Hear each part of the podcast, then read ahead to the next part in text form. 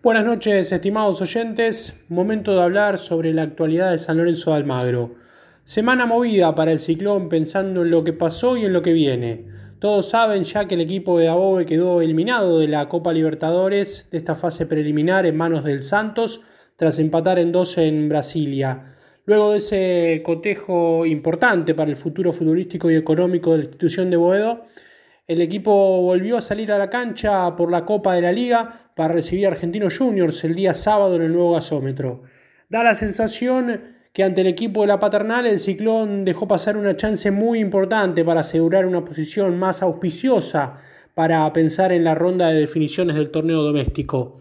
Ese empate en uno ante el bicho con gol de Ángel Romero dejó un sabor amargo que traspasa el resultado. San Lorenzo volvió a jugar mal, feo, fue dominado en gran parte del desarrollo del partido por el visitante.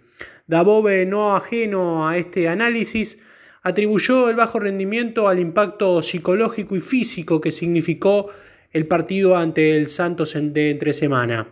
Más allá del flojo rendimiento colectivo, San Lorenzo acumula tres victorias y un empate en la Copa de la Liga. Eso muestra una eficacia no concordante con el rendimiento colectivo y futbolístico. ¿Qué le queda a los de Boedo en el torneo doméstico? El próximo partido nada más y nada menos que visitar a River Plate. Los antecedentes no son nada auspiciosos para Boedo y seguramente ahí termine resignando puntos. Luego recibe a Godoy Cruz en su estadio donde no puede ni debe resignar puntos si piensa en una clasificación y define, digamos, la clasificación quizás mano a mano, ¿por qué no?, con Racing en la última fecha en Avellaneda, nada más y nada menos.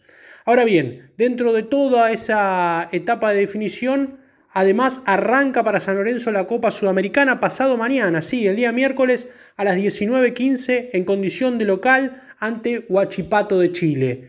Pensando en el debut en esta Copa, vamos a hablar de las bajas. Eh, arranquemos por las relacionadas con el COVID. Federico Gattoni y Víctor Salazar se sumaron a los ya contagiados Andrés Herrera y Manuel Insaurralde. Y también recordar que Walter Riboneto, el ayudante del DT, también está contagiado. Hay más bajas para el conjunto azulgrán, en este caso por lesión.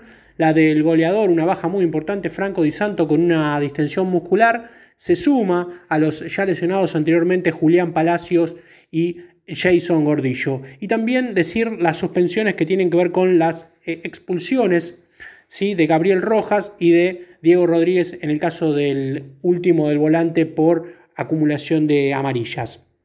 Con estas bajas, Diego Dabove deberá armar un once inicial para arrancar con el pie derecho en la Copa Sudamericana, pero sin dejar de lado porque no debe descuidarse en lo más mínimo del torneo de la Copa de la Liga.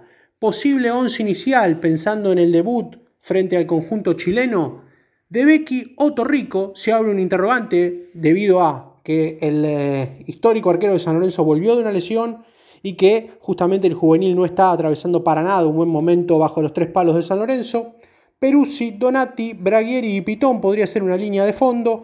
Oscar Romero, Elías para reemplazar ahí a Rodríguez como volante central, Ramírez y arriba Ángel Romero, Trojansky y Nico Fernández es, como decíamos, el probable once inicial para, para San Lorenzo. Informó sobre la actualidad de San Lorenzo de Almagro Fernando Neira.